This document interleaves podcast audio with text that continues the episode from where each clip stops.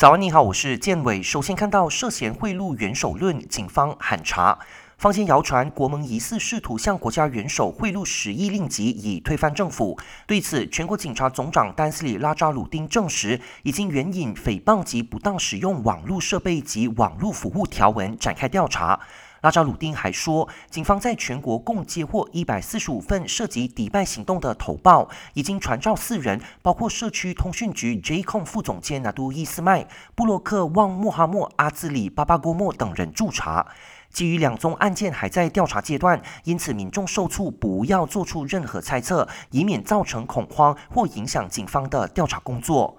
至于行动党穆威国会议员拿都尼可汉住家遭纵火一案，霹雳州总警长拿督斯里穆哈莫尤斯里透露，警方已在雪州沙阿南逮捕一名涉案男子及充公了两台手机，同时向法庭申请延扣男子五天驻查。初步调查显示，嫌犯并没有任何犯罪记录。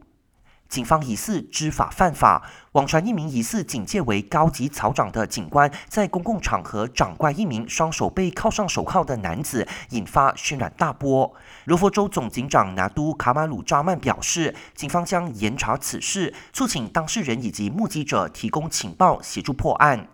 最后，雪州总警长纳都胡生指出，涉及勒索兼性侵十七岁外籍少女的两名黑警已经遭到停职，直到刑事及纪律调查报告完成为止。